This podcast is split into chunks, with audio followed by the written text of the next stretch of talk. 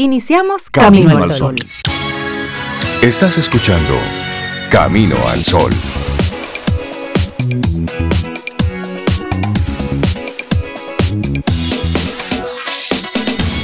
Bienvenidos, bienvenidas a Camino al Sol. ¿Cómo están? Hola, hola Rey, yo estoy súper bien, yo espero que tú también. Cintia, hola, también Laurita, hola para ti, para los amigos Camino al Sol oyentes. Te decía que sí, que estoy bien. Cintia, ¿tú cómo estás? Reportando que estoy bien también, buenos días. Hola Rey, Sobe, Laura y buenos días a ustedes, Camino al Sol oyentes, aquí reportándome. Muy bien, gracias a Dios. Y que nos hagan su reporte así tempranito al 849-785-1110. Vayan pasando lista, vayan diciendo cómo amanecieron hoy, cómo va la vida, cómo estuvo el martes, cómo va la semana, va de acuerdo al pronóstico, cómo va todo eso. Porque sí, es bueno nosotros ir pasando balance, comenzando a mitad, al final, porque lo que no se mide no se puede mejorar uno es su propio, su propio COE. Porque yo he escuchado a varias personas decir, esta semana pinta y esta semana viene. predicciones. Hacen sus, y esta semana viene. Hacen sus propias predicciones, sí, sí, sí. Óyeme, y eso, eso está tan, tan conectado con el tema del día. Tener la esperanza y también hacer que pase. Es decir, tener esa, esa intención, esa actitud, pero también es que tú te pongas en ello, que hagas que las cosas, que las cosas sucedan. Y ayer en el programa, para hacerla rápido así como en la introducción, habíamos hablado con, con Daniel, psicólogo que había estudiado, formado en psicología deportiva. Hablábamos sobre la confianza del atleta. Y precisamente como si fuese una especie de preámbulo para lo que luego sucedió en los Juegos Olímpicos con Simone Biles, quien decidió no continuar decidió detenerse. Ella, la estrella norteamericana que todos estábamos esperando ver en gimnasia, pues de repente ella dijo no, ya no voy más. Eso ocurrió mientras estábamos nosotros justamente en el programa. Y creo que es bueno que en este inicio de Camino al Sol hagamos una, una breve reflexión, porque es, es una actitud muy valiente saber cuándo detenerse, cuándo parar, cuándo decir, esto no es lo que yo quiero. Esto es lo que quiere todo el mundo, pero ya, ya yo llegué. Hasta aquí. Y eso es una actitud valiente. Hay que tener, hay que tener coraje, ¿eh? hay que tener valentía para tú decir, mira, ya, no puedo. Ya no puedo, ya no quiero, ya no me hace sentido, eh, ya no tengo las condiciones, ya lo que me movía no me mueve. Pues eso es, eso es algo muy valiente. Y es para que nosotros reflexionemos como adultos todo esto, pero también que lo conversemos con nuestros hijos. Porque a veces ponemos expectativas muy altas, muy altas. Sin embargo, ¿es eso lo que la otra persona quiere? Es decir, puedes tener el talento, puedes tener todas las condiciones, pero si, si ya no, ya no. Y está bien, está bien fracasar, está bien eh, detenerte a mitad de una carrera, está bien decir, miren, ya, Así es. Bueno, ese fue un anuncio que formalmente hizo la US Gymnastics a través de la cuenta de Twitter, luego de que Simone Biles pues expresara a ese grupo íntimo su decisión de no seguir en la competencia. Ellos pusieron en inglés, obviamente, traduciendo en español, después de una evaluación médica adicional, Simone Biles se ha retirado de su primera competencia final individual. Apoyamos incondicionalmente la decisión de Simone y aplaudimos su valentía al priorizar su bienestar. Su coraje muestra una vez más por qué es un modelo a seguir para tantos. Y es que la presión que tienen, no solamente ella, no, todas las personas que van a representar a un país ya tienen presión. Y si encima de eso eres figura, eres de las personas que sobresalen, como pasa con la tenista japonesa también, y como ha pasado con algunas figuras a las que se le pone el peso mundial de que no solamente su país espera por ellos, Sobe, Rey, el mundo tiene expectativas con ellos específicamente. Entonces, eso es un, ese es el peso del mundo que decía la, la, tenista Naomi Osaka. Osaka. Naomi Osaka dijo, siento el peso del mundo en mis hombros. Hay que estar en esos zapatos para decidir qué hacer. Y estamos hablando que Simón cuatro veces, ha sido cuatro veces medallista de oro. Y em, hasta el momento que tenía en, en Tokio 2020, había alcanzado 13.766 puntos, la calificación más baja de su marca personal en unos Juegos Olímpicos. Y ella se paró y dijo, después de la actuación que hice, simplemente no quería seguir. Y ella confirmó que no sufría ninguna lesión, física. Y dijo, tengo que concentrarme en mi salud mental. Claro. Y esa fue la razón. Tengo que concentrarme en mi salud mental. Simplemente, siguió diciendo, creo que la salud mental es más importante en los deportes en este momento. Tenemos que proteger nuestras mentes y nuestros cuerpos y no solo salir y hacer lo que el mundo quiere que hagamos. Así es. Y luego en esa misma línea siguió diciendo, ya no quiero seguir haciendo esto ya no tengo la confianza que tenía antes. Sí, ya no confío en mí misma. Ya no confío en mí misma. Y, sí, sí, son, son, es un buen momento porque invita a la, reflexión de todos. Tú en este momento que estás en ese trabajo, que, que te sabe así como que a nada la vida, bueno, pues di, bueno, pues ya, quiero hacer otra cosa, quiero experimentar con otra cosa. Pero pensarlo, decirlo y hacerlo son tres cosas diferentes. Son tres momentos diferentes y cada uno de ellos requiere un tipo de valentía y un momentum para hacerlo. Y así arrancamos nuestro programa Camino al Sol, con la invitación de tener la esperanza y también hacer que pase. Buenos días, arrancamos nuestro programa Camino al Sol. Te recuerdo, conectamos a través de nuestro número de WhatsApp, el 849-785-1110 y nuestro correo electrónico hola arroba caminoalsol.do. Laboratorio Patria Rivas presenta En Camino al Sol, la reflexión del día.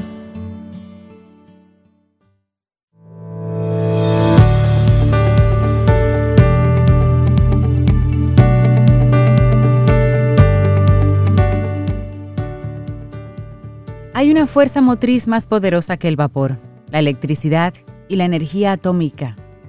Es la voluntad.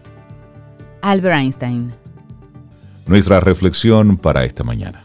Cultivar la esperanza te permite tener capacidad para planear. Claro, y es que la esperanza no es solo confiar en que el mañana estará a nuestro favor, es también permitirnos actuar trazando planes, ideando cambios con el fin de ser parte activa de ese cambio, de esa transformación venidera que será buena para nosotros. Y cuando hay esperanza, la mente se orienta hacia un objetivo y le da sentido a la espera. En el momento en que nuestro cerebro activa dicho enfoque, fuerza y emoción dan forma a la capacidad para planear, para trazar estrategias y rutas con las que poder superar la situación presente. Mantener una visión realista pero positiva de las cosas amplía nuestras perspectivas vitales y esa es una habilidad que todos, todos deberíamos mejorar. Entender el sentido de la esperanza como una competencia psicológica mejoraría nuestro bienestar mental y a su vez optimizaría incluso nuestra capacidad de logro.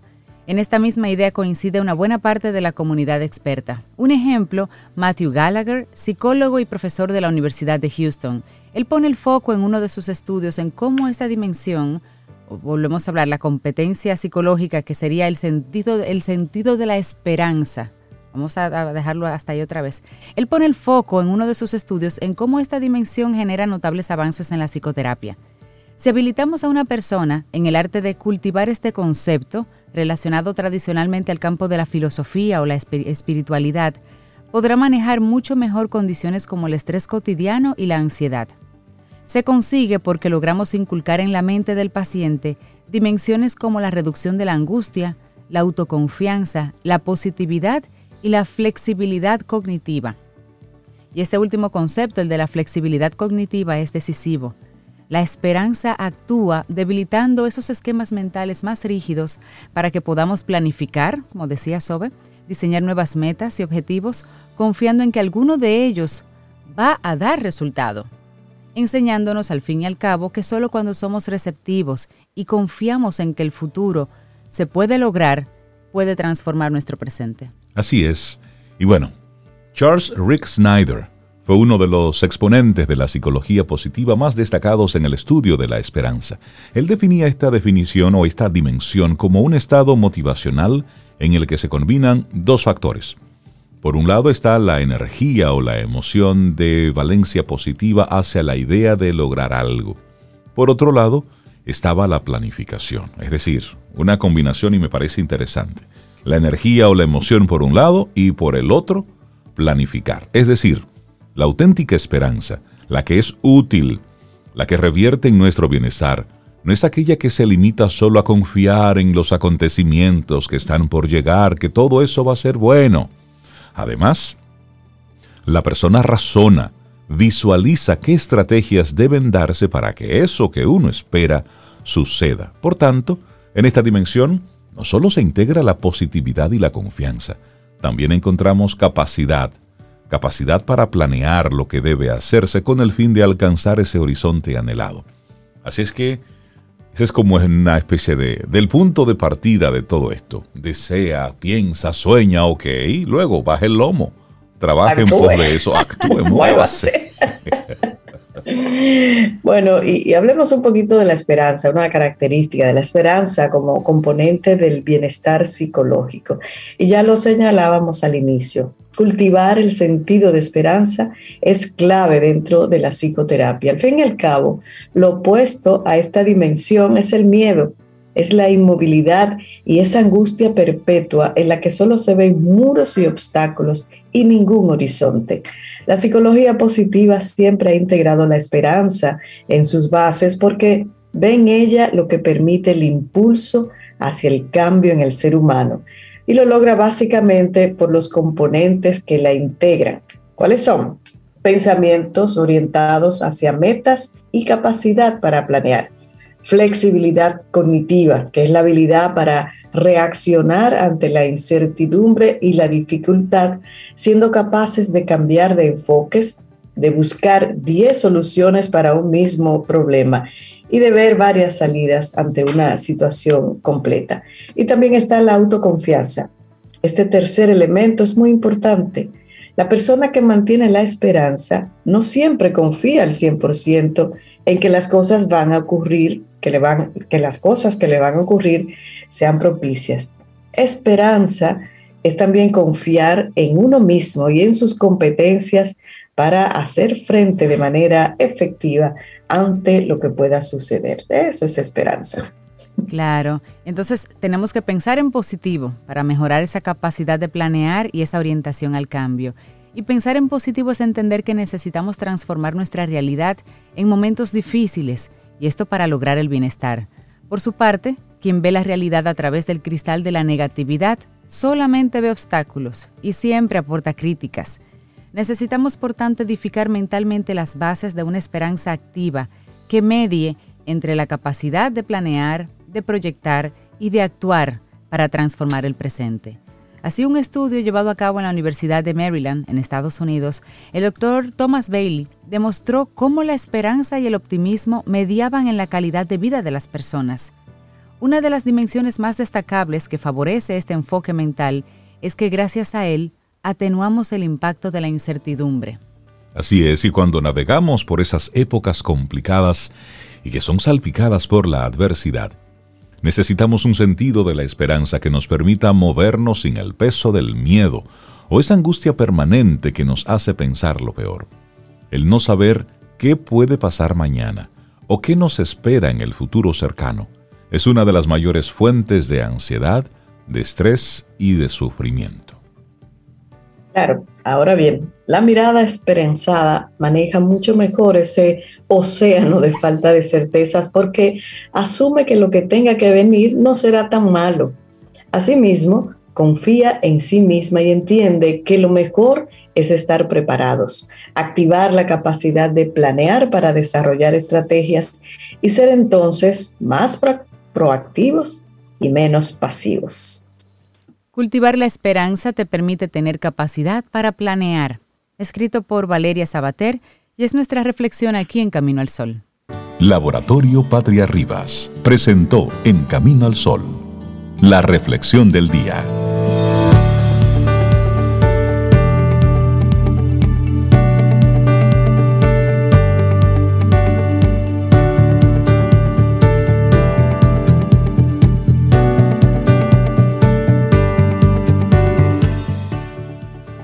Y lo decía Aristóteles, la esperanza es un sueño despierto. Como diría Rey, piense, planifique y baje el lomo. Dele para allá, muévase, muévase un poco. Vamos avanzando en este, en este hermoso camino al sol, sí, porque tenemos que mantenernos así, positivos, con esperanza, sí, Sí. pero trabajando, dándole duro, pero asumiendo responsabilidades, no culpabilizando a otros por Ah. hechos, por hechos suyos. No. Pues mira, voy a aprovechar esa, esa canita que tiraste por ahí. Veo una noticia con mucha Recording in pena. progress. Ok, thank you. Gracias, porque lo estamos grabando. muchas gracias. Fui yo, fui yo, caramba. Una noticia que sale en el día de ayer, de hecho. Las sanciones a empleados del gabinete social tras el escándalo de los millones a los artistas. El coordinador del gabinete político social, el señor Tony Peñaguaba, revela que empleados del gabinete furon sancionados.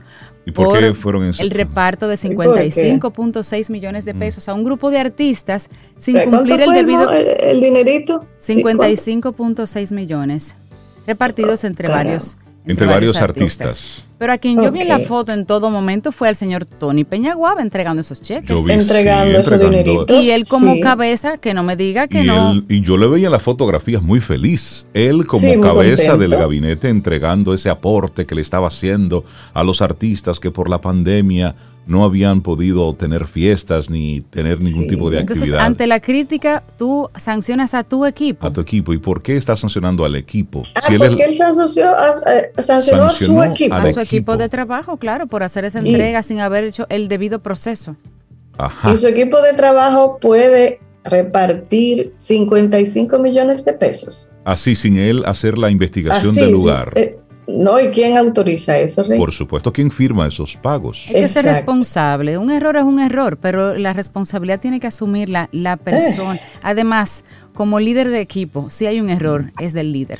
Claro. Exactamente. Punto. Como buen líder. Y estamos hablando, no fueron 10 mil pesos que alguien regaló así de forma graciosa, Por fueron eso yo pregunté el monto. 57 millones de pesos. Entonces, eh, porque la gente hace algún tipo de reclamo, es que se comienza a investigar cómo fue el debido proceso, cuando se supone que antes de usted firmar algo, usted valida los diferentes pasos, que para eso llegar a su escritorio deben ocurrir una serie de cosas, varias validaciones, varias verificaciones, porque esos cheques no se pueden emitir solamente por una orden de boca, sino que eso viene apoyado en una documentación que le dé sustento a eso que está saliendo. Sería interesante eh, investigar un poquitito más el por qué están sancionando aparte de su equipo y cuáles son las sanciones. Por aquí es un asunto de, de responsabilidad, Sí, sí, de sí. asumir su cuota de responsabilidad. Eso es. Eso es. Vamos a darle los buenos días, la bienvenida a una mujer potente, a una mujer poderosa que siempre nos trae esos temas que nos dejan reflexionando hondo y profundo. A, Hoy, a ella hay que clonarla y sentarla en un ministerio. En cada ministerio una Sharon. Sí, sí, sí, sí. porque oye el tema que nos propone para hoy, la falacia del costo hundido.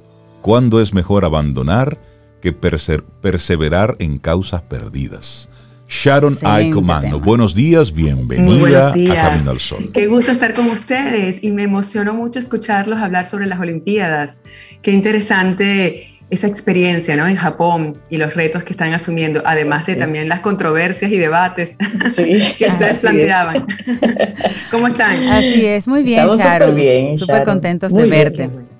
¿Cómo, cómo te bueno, sientes tú bueno. viendo las Olimpiadas en Japón, en la mitad de tu tierra, porque tú eres mitad japonesa, y no estar allá físicamente? es. ¿Sabes que pensé que, que irías, que estarías por allá?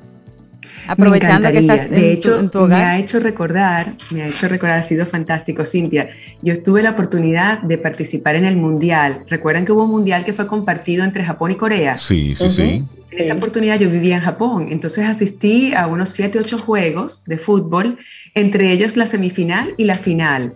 Wow. Y bueno, una de las experiencias más bonitas de mi vida, el poder estar en esos eventos tan especiales, tan especiales. Así que ahora, bueno, imagínate, con mucha nostalgia, queriendo estar allí. Qué emocionante. Qué bueno. Bueno, si hablemos de, de nuestro tema. Realmente hay una pregunta que nos haces a nosotros y a los Camino al Sol oyentes, que la voy a lanzar así para darte pie a, que comencemos esta conversación. Y es sobre Rey Camino al Sol oyente. ¿Te ha pasado que continúas en un proyecto por mucho más tiempo del que deberías, del que tú sabes que deberías? Y lo dejo ahí. Bueno, Cintia, de hecho, cuando ustedes comentaban hace un momento la reflexión del día respecto a la esperanza, me parece tan oportuno conectarlo, porque muchas veces esa esperanza es ciega, en otras oportunidades es una esperanza que realmente cuenta con grandes probabilidades de generar éxitos o buenos resultados. Pero esto es un debate que puede generarse y que puede generar además mucha confusión de parte nuestra. ¿Cuándo es importante contar con esa fe, con esa esperanza que nos da fuerzas, energía, ilusión para seguir adelante? ¿Y cuándo no? ¿Cuándo se trata de algo irracional? ¿Cuándo es algo que quizás hemos invertido tiempo, esfuerzo, emociones, eh, una dedicación quizás muy grande y sin embargo ya se trata de una inversión irrecuperable, ya se trata de algo perdido definitivamente y sin embargo, debido a los sesgos, debido a la falacia del costo hundido, que es el tema que tenemos hoy, queremos perseverar inconscientes o irracionalmente siendo llevados por continuar este proyecto, continuar esta relación, continuar haciendo algo que no necesariamente tiene probabilidades de empezar a recuperarse o tener un final feliz. Entonces, a mí me genera mucha inquietud este tema de la falacia del costo hundido. Esto es un tema que se trabaja, se estudia mucho en economía, pero tiene connotaciones importantes también para la lógica, para la psicología y yo creo que para, para el día a día de todos nosotros. De hecho, hay ejemplos muy concretos en el día a día que seguramente van a resonar con nosotros y, y con nuestra audiencia.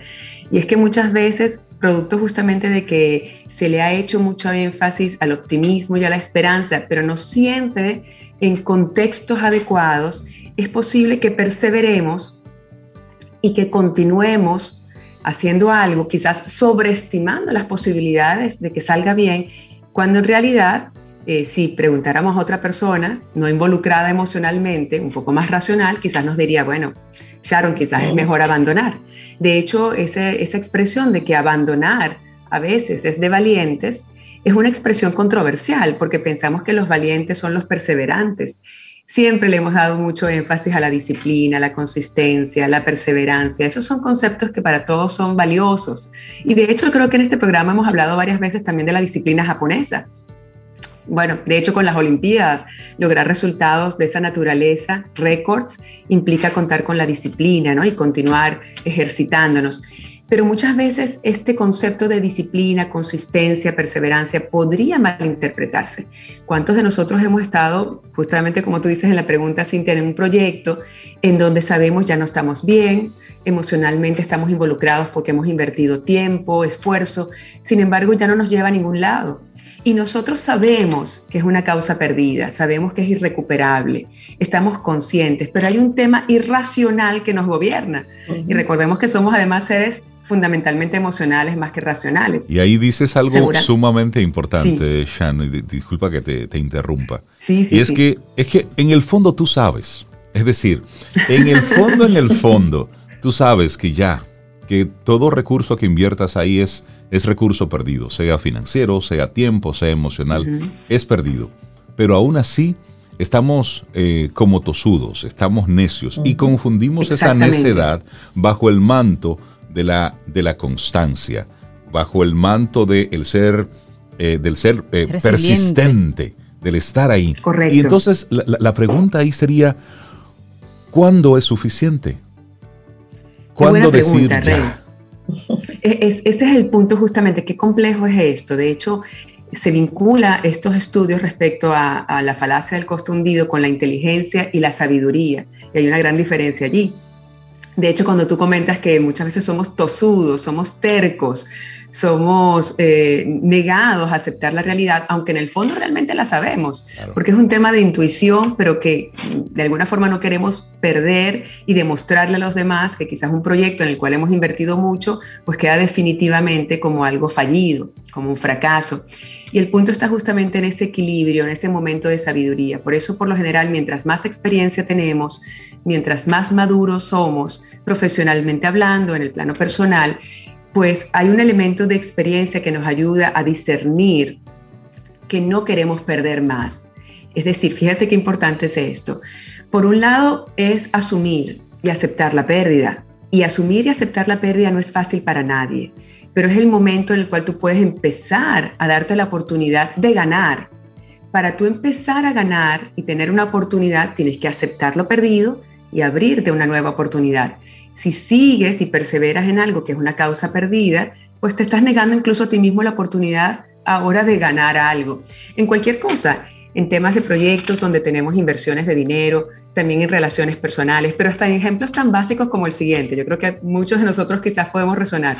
Imagínense, chicos, ustedes tres salen de camino al sol y van a un restaurante muy lujoso, muy importante en Santo Domingo y piden un postre espectacular. El postre cuesta 3.500 pesos. Ay, Dios mío, Imagínense eso, eso, eso, lo paga Sobeida.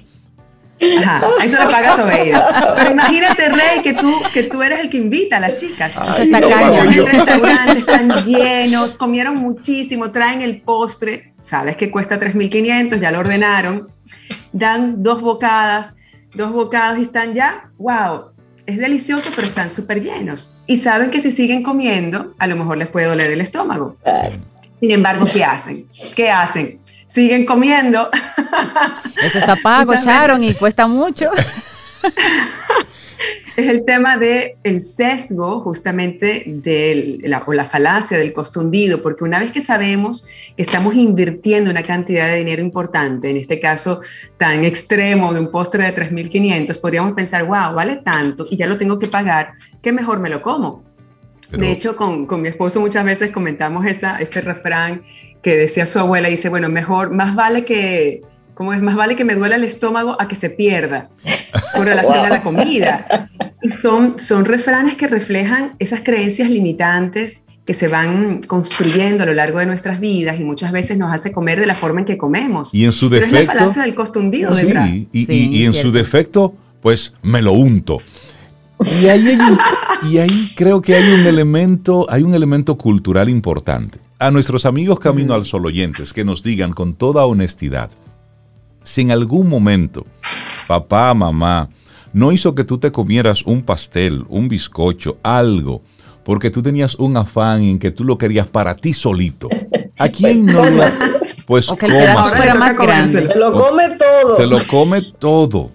Señores, padres, atención, tengan cuidado con cómo manejan las enseñanzas con los hijos pueden, pueden complicarle la vida a posteriori. y es cierto, es decir, a veces estás en un momento que ya tú sabes que te cae mal. Ya tú sabes que eso no te está haciendo bien. Que tú estás, óyeme, Sharon, inclusive hasta en una, estás sentado en una posición incómoda. Tú te sientes físicamente en el escritorio y tú sabes que hay algo que te molesta y tú sabes que es que es la silla, que es la espalda, que son las piernas que no la, y tú sigues ahí.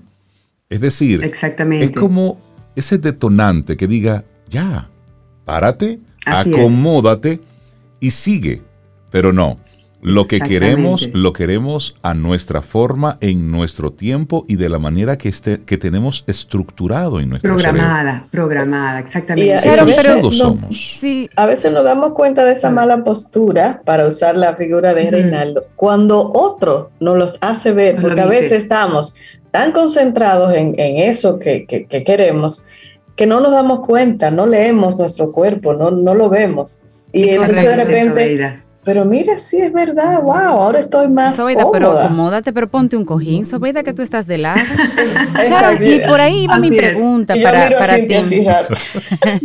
si, es, si la persona está tan involucrada emocionalmente o económicamente en algo, ¿qué le cuesta a esa misma persona tomar la decisión de abandonar, de poner un alto? ¿Qué tan factible o qué tan, qué tan bien visto sería? Eh, buscar una segunda opinión, ver si una persona tiene la perspectiva que yo tengo, para ver si realmente abandonar es la solución o continuar es la solución. Si la persona debe ser alguien que esté medio involucrado con lo que yo estoy involucrado también, ¿cómo, cómo yo busco esa segunda mirada? Si yo mismo no me atrevo a ver. Qué importante es esto, Cintia. Qué importante es esto que comentas. De hecho, una estrella para ti, justamente por visualizar ya las salidas. De hecho, fíjense, los ejemplos de la comida, de la silla incómoda, de un zapato que fue costoso. ¿Cuántas chicas no les ha pasado que nos compramos unos tacos caros eh, de, de alguna marca especial y nos hacen daño? Y sin embargo, no decidimos salir de ellos porque fueron tan caros que ahora los mantengo en mi armario, aunque los use o no los use, y a pesar de que me hacen daño, me los sigo poniendo. Nos ha pasado el tema de la silla, el tema de, las, de, la, de la comida, de los dulces, y también, por supuesto, con algunos libros, con algunas películas que ya no nos llevan a ningún lado y seguimos allí. Relaciones personales, trabajos, infinidad de cosas.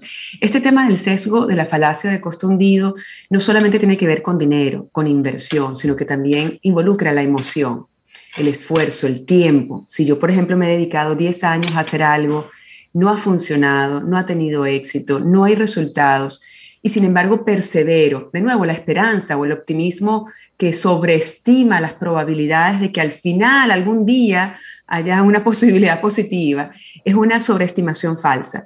Y como tú dices, Cintia, necesitamos perspectiva. Por eso quizás para defendernos de la falacia del costo hundido hay, hay cinco o seis elementos que pueden ayudarnos. Uno de ellos es lo que se llama la conciencia de la susceptibilidad al costo hundido.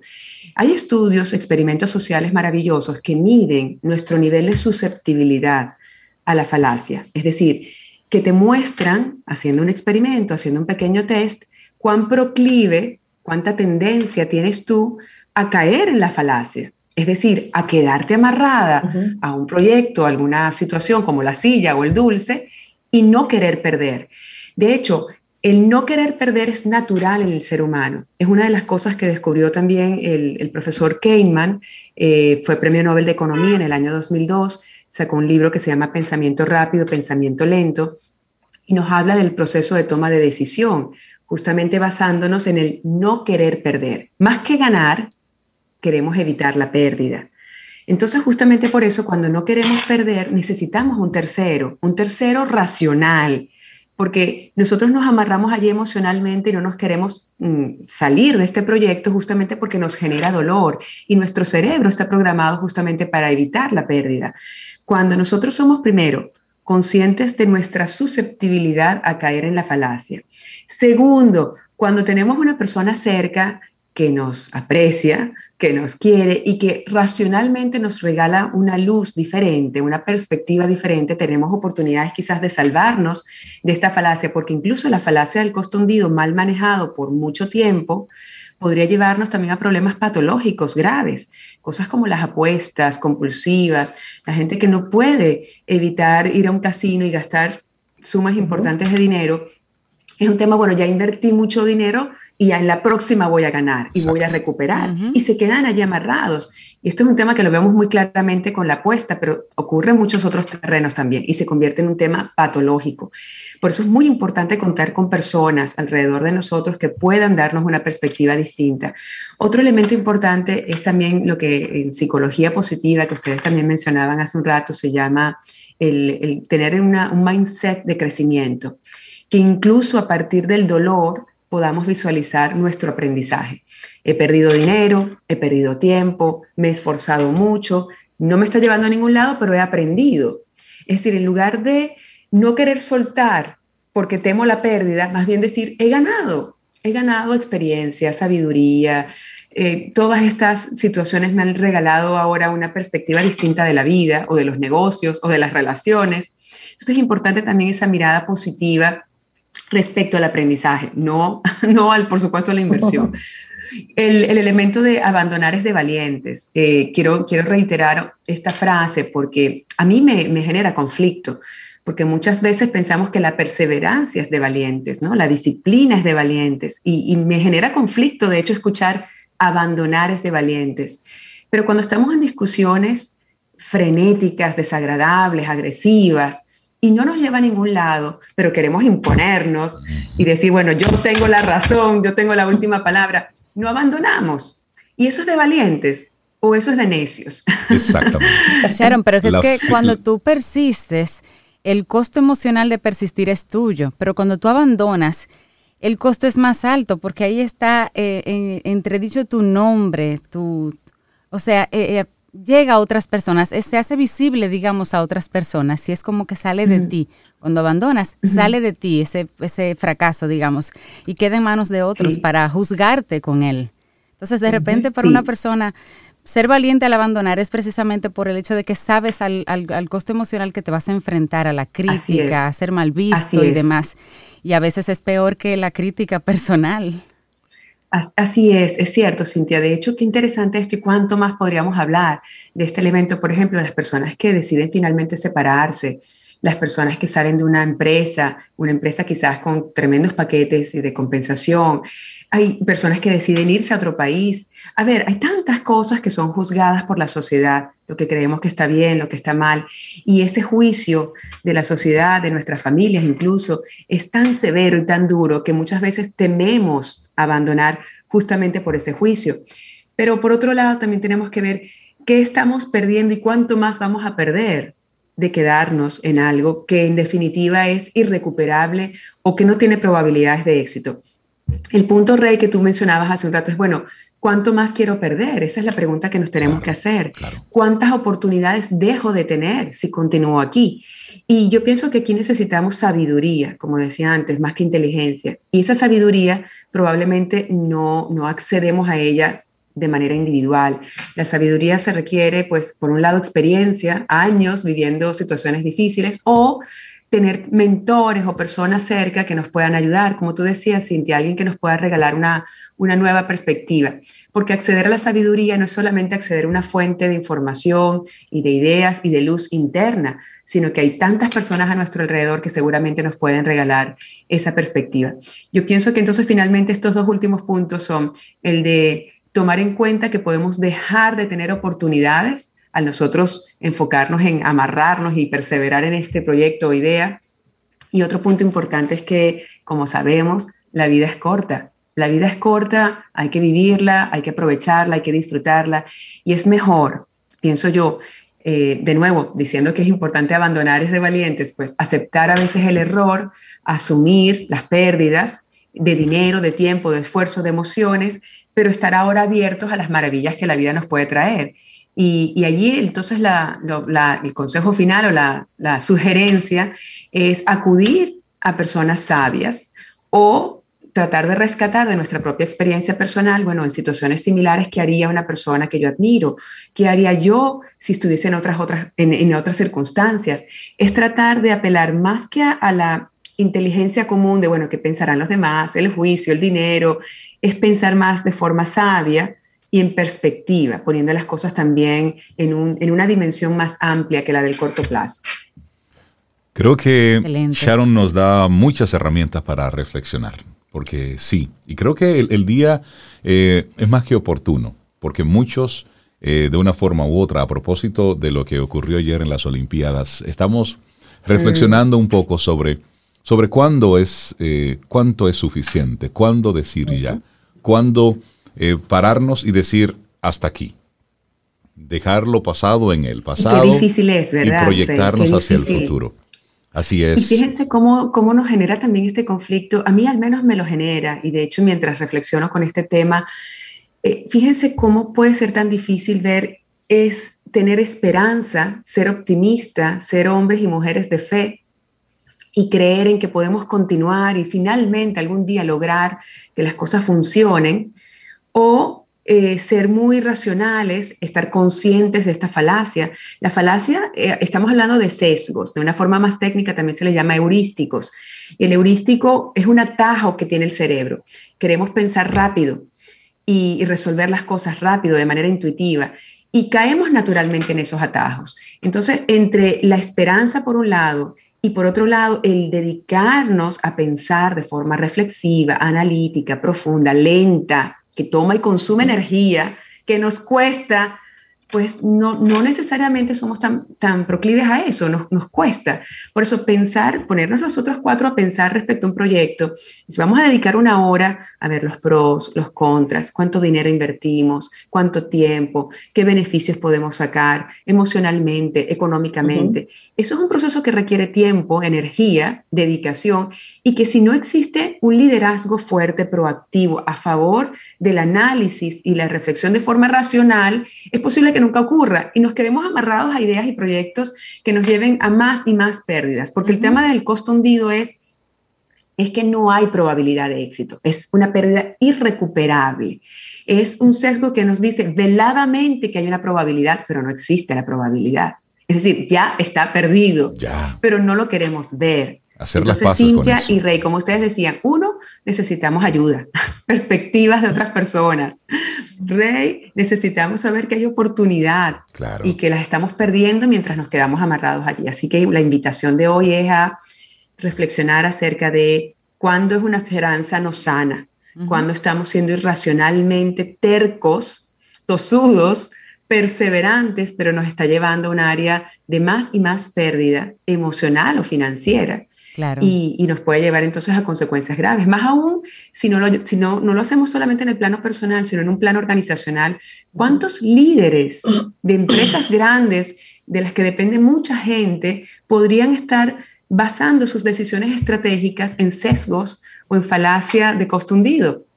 Claro. Claro, y eso me- estar me en hace pensar en- que ya no nos llevan a ningún lado. Me hace pensar en la historia, en las guerras perdidas, que tú sabes que estás perdido y Claro. manda 100 hombres más y manda 100 hombres más y Ay, sabes terrible, que Sin Sí, embargo, en la, terrible. Sharon, en la familia nunca Así hemos mismo. retrocedido. Sharon, la gente a Sharon, través de... Sharon, hay- Sí, yo quiero compartir uno- un, un par de mensajes que comparten nuestros amigos Camino al Sol oyentes a través del Qué WhatsApp. bueno, qué bueno, qué gusto. Están fascinados con el tema, Sharon, y te agradecen infinitamente. Y oye que este mensaje dice, hola, ustedes siempre en sincronía con nosotros. Justo hoy me toca renunciar de una empresa Wow. que adoro y en la que tengo muchas responsabilidades. Así que muy oportuna la frase, abandonar también es Este valientes. valientes. ¡Wow! Wow, wow, wow, wow. Sobe, qué Bueno, y bueno que otra- nos hayas compartido ese mensaje, de sí, verdad. sí, sí, qué bonito. Hay Sí. otra Camino al Sol oyente que dice también, mi dedo encontró su anillo con ese tema. Y otra Wow. que dice, qué regalazo. Gracias siete veces, mis queridos. Aún en el parqueo, escuchándola. Hay mucha gente, Sharon, que, se, que se, cuando tenemos temas como el tuyo, no puede salir el carro y se queda en el parqueo. Qué alegría, qué alegría. Qué bueno que pueda servir de, luz, de reflexión y sobre todo que sea oportuno, porque definitivamente son momentos en que todos necesitamos tomar decisiones sanas para nosotros, para los nuestros, para la sociedad en su conjunto, porque cuando nosotros estamos bien, también los demás lo estarán. Y muchas veces pensamos que siendo personas sufridas, perseverantes en proyectos fallidos, hacemos un bien y por el contrario, nos hacemos mal a nosotros y a otros también. Hay que continuar. Excelente tema. Sharon Aiko Magno, muchísimas gracias. Hoy el tema, Gracias a la ustedes. falacia del costo hundido. Interesantísima tu participación en el día de hoy. Para conectar contigo, Sharon. Gracias, Rey. Gracias, Cintia. Y, y disculpa que vuelva un momento, pero en el tema de, de los estados y de las guerras, se cita mucho la guerra de Vietnam y la Sí. guerra de Irak como mm, ejemplos muy claros, muy dolorosos y muy siniestros de pérdidas humanas debido a la falacia del costo hundido. Es decir, es. lo podemos ver en el plano personal quizás con un impacto relativamente pequeño, pero cuando tú mencionas, por ejemplo, las guerras o las decisiones de Estado de un líder político que tiene un impacto sobre todo un país, una sociedad, Claro. es terrible no tener presente esto. Es Y la guerra de Irak, por ejemplo, eh, en donde hubo una falacia del costo hundido específicamente de- del presidente Bush, es terrible lo que ocurrió allí Sí. para los americanos y por, por supuesto también para los países invadidos en, en el Golfo. Eh. Cintia, para ponerse en contacto con nosotros, la Escuela Europea de Gerencia es, eh, donde tengo la oportunidad de servir. Es una escuela de negocios para capacitación y consultoría y en el plano personal, como Sharon Manno, también estoy a sus órdenes. Y muchas gracias por el espacio y la oportunidad. Sobeida, Cintia, Gracias a Rey, ti, feliz Sharon. semana. Un abrazo. Un abrazo. Gracias Igual por ese para tema maravilloso. Igual para ti, un abrazo. Te acompaña Reinaldo Infante. Contigo, Cintia Ortiz. Escuchas a Sobeida Ramírez. Camino al Sol.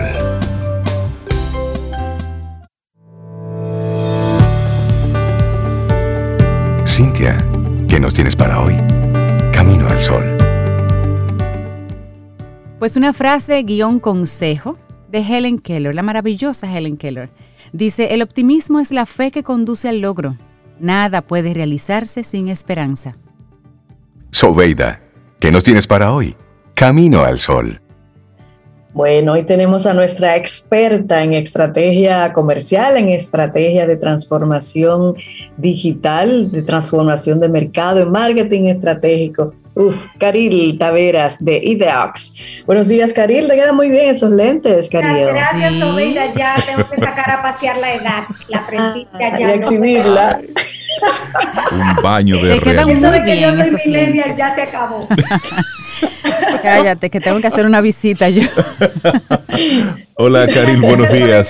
Sobeida, la próxima vez tú dices, y experta amiga nuestra, porque yo ah, es el título que yo más valoro de este espacio bisemanal. Gracias por recibirme en el día de hoy. Hola, Reinaldo. Buenos días, Karil, ¿cómo estás? Yo estoy muy bien, gracias a Dios, llena de energía después de haber hecho siete listas mentales durante la madrugada y tomarme una buena taza de café. Exacto, entonces hoy tú vienes a compartirnos lo que aprendiste de Jack Ma.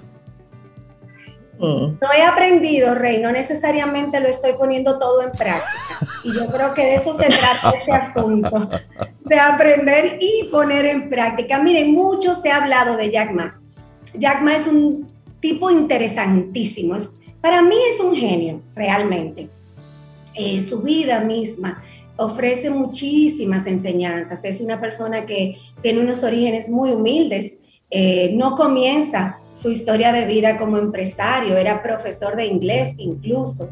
Eh, y hoy se considera el hombre más rico de la China, siendo un país tan grande y bueno, que ya ha podido ir eh, exhibiendo ciertas riquezas y ciertas fortunas individuales. Jack Ma aparece en la portada de Forbes. Eh, sabemos que Forbes se edita en un país que no es necesariamente el mejor amigo de su país de origen y es el primer empresario chino que se coloca en esa portada. Eso nos dice mucho nos habla de una persona que trasciende barreras y fronteras, eh, incluso ideológicas. Y su relato, para aquel Camino al Sol oyente que nos está escuchando y no conoce su storytelling, eh, yo los invito a que, a que estudien un poquito la vida de él, porque su relato está lleno de ejemplos de superación y de constancia. De hecho, eh, él cuenta abiertamente que él pasó un periodo de su vida muy triste porque él entendía que su baja estatura y su aspecto físico era un gran impedimento para él obtener ciertos puestos de trabajo, incluso mm. en cadenas de comida rápida donde él estaba pidiendo trabajo para eh, la cocina o la caja, o sea, trabajos muy simples, con lo cual recibió muchos rechazos a lo largo de su vida. Y bueno, eh, en el 1995 funda el Yellow Pages de la China y se considera la primera compañía china en Internet. Y solo cuatro años más tarde, él da el paso y junto a su esposa inician el gigante del comercio electrónico chino, que es eh, pues Alibaba. Eh, como todo emprendedor de modelos de unicornios exitosos, comienza esto no en el garaje, que la mayoría de ellos han comenzado en el garaje de su casa, esto comienza en la sala de su casa y tuvo que hacer una decisión importante y fue, teniendo gran necesidad económica, tomar un trabajo de medio tiempo para poder dedicar el otro medio tiempo a darle forma a su proyecto. Lo consideraban un loco, todos los que lo conocían pensaban que ese modelo de negocio era una locura. Siempre es una locura hasta que tiene éxito. Siempre es una locura. Exactamente, exactamente. Y eso es parte de, su, de, los aprendizajes que él comparte, que hay muchísimos. Yo solamente traigo en el día de hoy ocho grandes consejos que él nos ha dejado a lo largo de su historia profesional. Miren, Alibaba en el día de hoy es un competidor de muy, muy alto calibre del marketplace Amazon. De hecho, es el Amazon de la China. Y decimos el Amazon de la China porque nosotros conocemos muy bien el modelo de negocio de Amazon y nos puede servir de un buen comparativo. Pero realmente eh, ha tenido valor de acción incluso superior al de Amazon. Ha llegado a tener su acción un valor de 99 centavos, de, de 99 dólares por acción. Estamos hablando de mucho, mucho dinero. Lo, lo, lo relevante ya él ostenta una fortuna personal de 45.5 billones de dólares. Su fortuna personal. No, amigo, camino al solo oyente, no pierda su tiempo calculándolo en dominicano. La calculadora de error. No, no da. La no, calculadora no, lo no cabe, no cabe. Sale un error, una E de error. Pero dentro de sus logros, mientras fue el CEO de Alibaba, porque ya se retiró de esa posición, que ese es uno de los mejores aprendizajes que podemos obtener de él.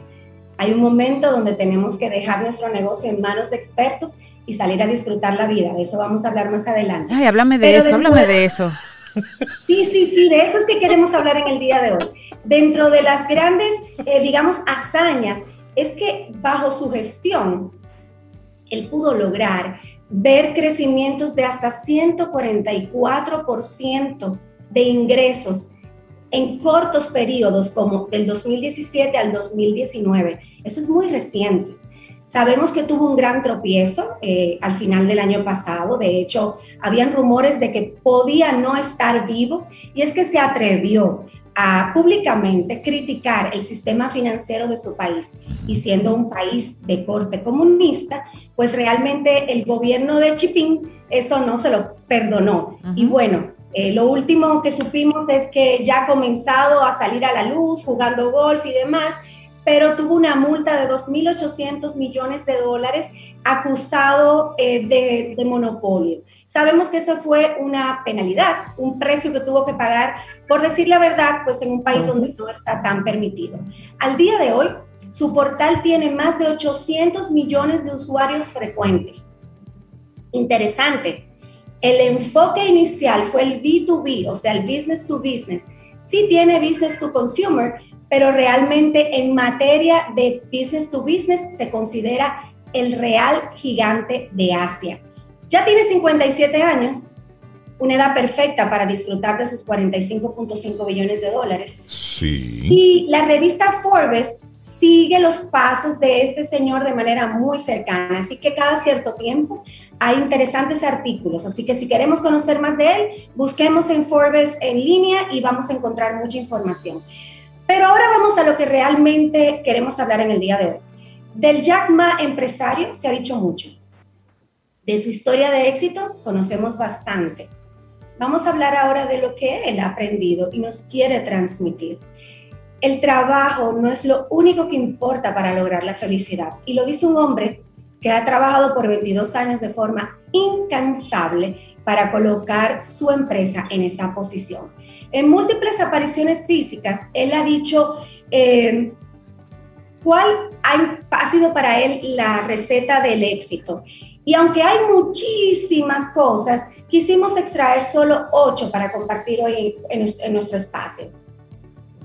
Lo primero es que él se dirige a los jóvenes con mucha frecuencia y les dice, busca un buen jefe. Cuando tengas 20 o 30 años, antes que elegir una gran empresa, elige un gran jefe, porque este te va a mentorear y te va a enseñar aquello que difícilmente la organización como tal, la empresa, esté dispuesta a enseñarte. Vas a progresar, vas a crecer. Y yo puedo hablar de manera personal de grandes supervisores, jefes y líderes que he tenido a lo largo de mi vida profesional. Eso realmente marca la vida de los jóvenes. Luego el segundo gran consejo es crea, sé creativo. Y dice, en la, entre tus 30 y tus 40, haz algo por ti mismo. Si algo te gusta y quieres hacerlo, no esperes a nadie, hazlo, aunque nadie crea en ti. Y ahí está Reinaldo, lo que tú decías hace un rato para todo el mundo tú eres un loco hasta que tu negocio se pega, tu idea se da. Y él dice, hazlo. Y fíjense que él lo enmarca en una edad específica, porque entre los 30 y los 40 nos podemos dar el permiso de soñar, de fallar, de levantarnos y de volver al modelo tradicional si el emprendimiento finalmente no fue para nosotros. Pero luego dice, es importante que sepamos que cuando nos llaman loco, al explicar nuestras ideas es porque necesariamente no nos entienden.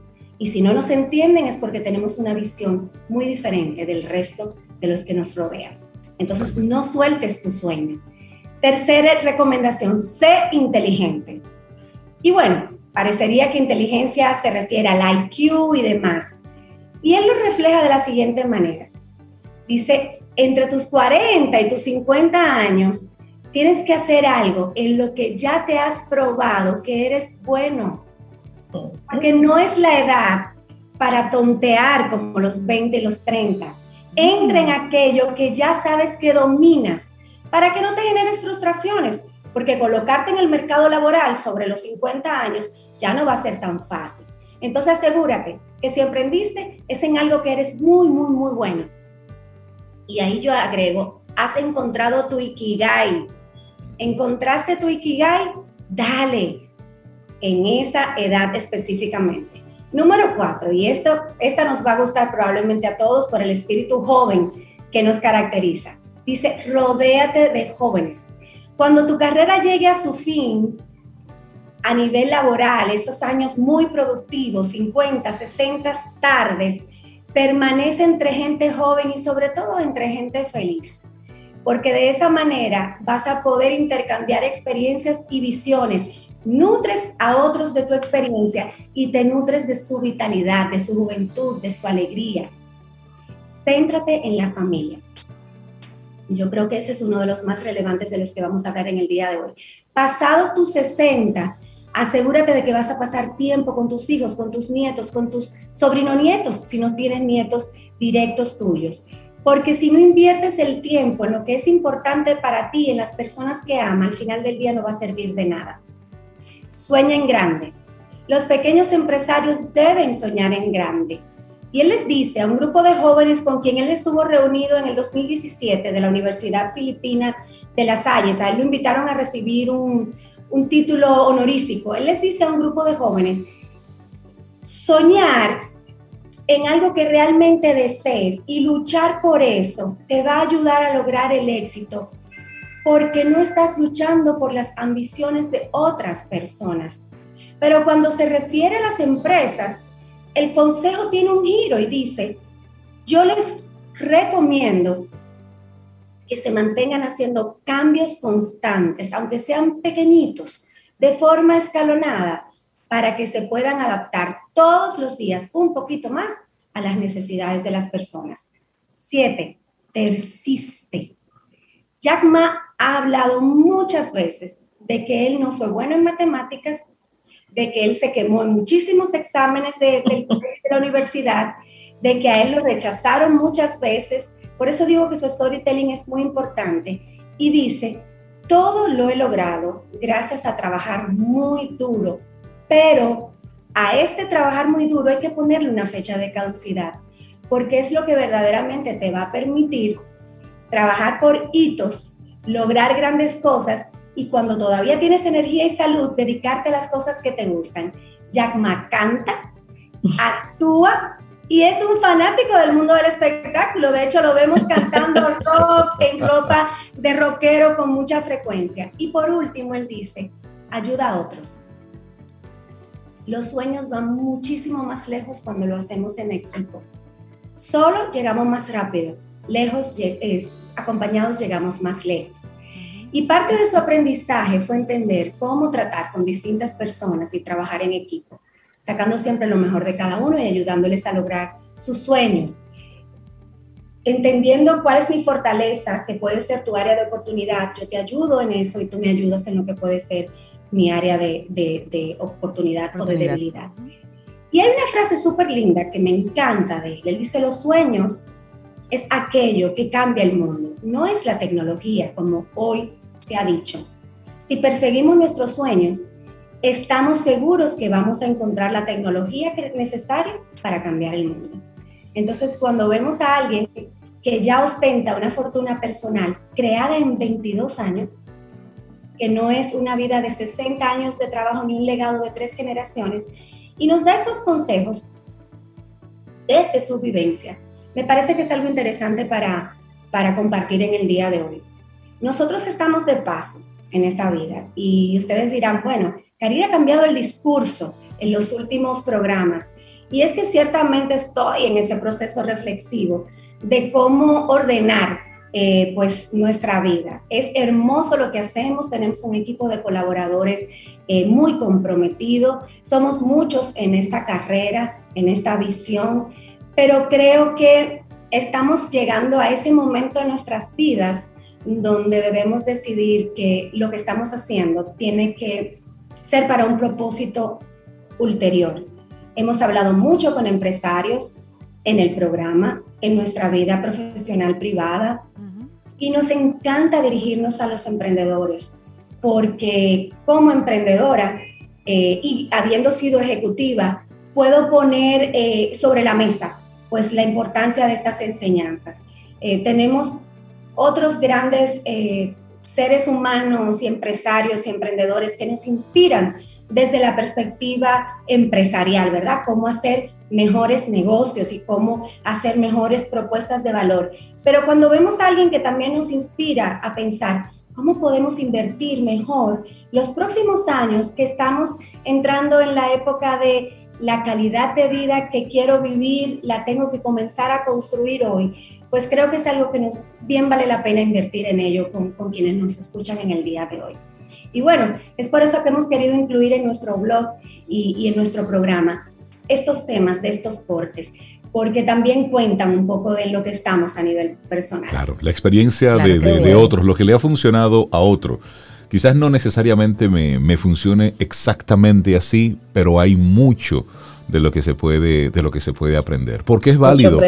Aprender eh, de las experiencias del otro, sí, claro. eso es válido. Y sabes que estamos claro. viviendo una época muy interesante en la cual personas que han tenido sus éxitos y sus fracasos se atreven a compartirlo, quieren compartirlo, de hecho sienten la necesidad de compartirlo, cosa que no ocurría antes, donde se guardaba con celo cuál había sido el fruto de mi éxito o de mi fracaso. Se guardaba esa información con mucho celo. Sin embargo, ahora el ver a personas como Jack Ma, que ha tenido un negocio exitoso, que muchos quisieran eh, haber tenido esa, esa trayectoria, pero ver cómo ese éxito viene precedido de muchos nos, de muchos tú no puedes, de muchos lo que estás haciendo es una locura, de muchas, eh, de muchas eh, expresiones de desaliento, cómo sobreponerse a todo esto. Y habla mucho y lo conectamos muy bien con el tema que hemos elegido para hoy. La esperanza, sí, tener esa esperanza, pero a esa esperanza, a ese deseo, a ese sueño, ponle trabajo al lado. Es decir, ponle sudor, ponle esfuerzo, uh -huh. ponle estrategia. Caril Taveras de Ideox, la gente que quiera conectar contigo en Ideox, ¿cómo puede hacerlo? Puede hacerlo a través de nuestras redes sociales, pero siempre me gusta decir que entrando a nuestra página web www.ideox.net puede pues consumir todos los temas que hemos estado dialogando con ustedes, otros temas que hemos llevado a nuestro blog y enlazar con nuestras redes sociales. Este, gracias una vez más por abrir sus micrófonos, su espacio, sobre todo a los Camino al Sol oyente, por, oyentes por escucharnos. He recibido eh, muy, muy buenos comentarios últimamente en nuestras redes sociales y en nuestros espacios privados de conversación eh, por, el, por el giro que han tomado pues nuestros espacios. No vamos a abusar de estos temas porque ciertamente soy una apasionada de la estrategia, soy una apasionada de lo que hacemos en Ideox, pero también creo que hay que humanizar todo aquello que hacemos. Y estamos en esa era, Reinaldo, Cintia, Sobeida y a nuestros oyentes, estamos en la era de compartir esos aprendizajes. Uh -huh. Me gustaría terminar con esta reflexión de Jackman, muy simple. Él dice, si pasas todo el tiempo trabajando, tarde o temprano lo vas a lamentar. Mm. Así es. Jackman, escuché. Caril, que tengas un excelente día. Un abrazote. Cuídate mucho. Contigo hoy siempre. Camino al sol. Cintia, ¿qué nos tienes para hoy? Camino al sol. Pues otra frase de Helen Keller. ¿Qué les digo? Si es que esa señora está llena de frases maravillosas. Oigan la siguiente, dice, si creemos que el universo no tiene sentido, allí será donde viviremos. Pero si creemos que el mundo es nuestro y que el sol y la luna brillan para nuestro encanto, habrá alegría sobre las montañas y gozo en los campos, porque nuestro artista interior glorificará la creación. Eso, eso. Bonito, bonito. Potente, potente. Bueno, y recordarles que este domingo primero de agosto es una canción de ayuda, concierto pro recaudación de fondos para niños en situación de calle en la frontera.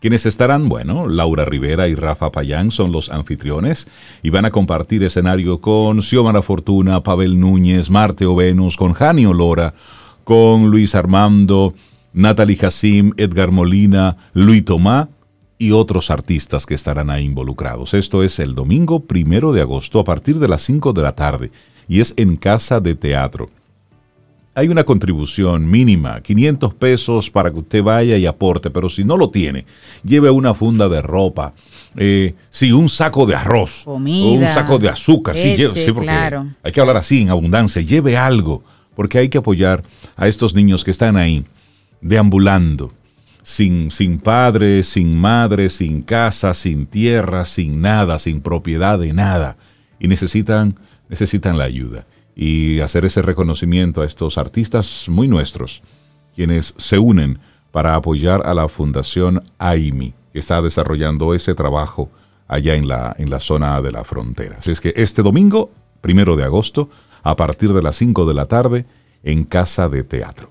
yo quiero ir para allá, yo voy para allá. Sí, sí. Eso muy atado a nuestro tema del día de hoy, de tener la esperanza. Esa ayuda le lleva a los, esos chicos esperanza con trabajo. Claro que sí. Claro que sí. Y esa es la combinación. Llegamos esperanza aterrizada. Esperanza aterrizada. Me gusta. Llegamos al final de nuestro programa Camino al Sol por este miércoles 28 de julio. Mañana, mañana jueves, si el universo sigue conspirando, si usted quiere, y si nosotros estamos aquí, usted no, nunca sabe, si mañana estamos aquí, si todo funciona, bueno, pues tendremos un camino al sol nuevecito de paquete y esperamos que hayas disfrutado del contenido del día de hoy. Recuerda nuestras vías para mantenernos en contacto. Hola arroba caminoalsol.do. Visita nuestra web y amplía más de nuestro contenido. Caminoalsol.do. Hasta, una, próxima, edición. Y pásala bien.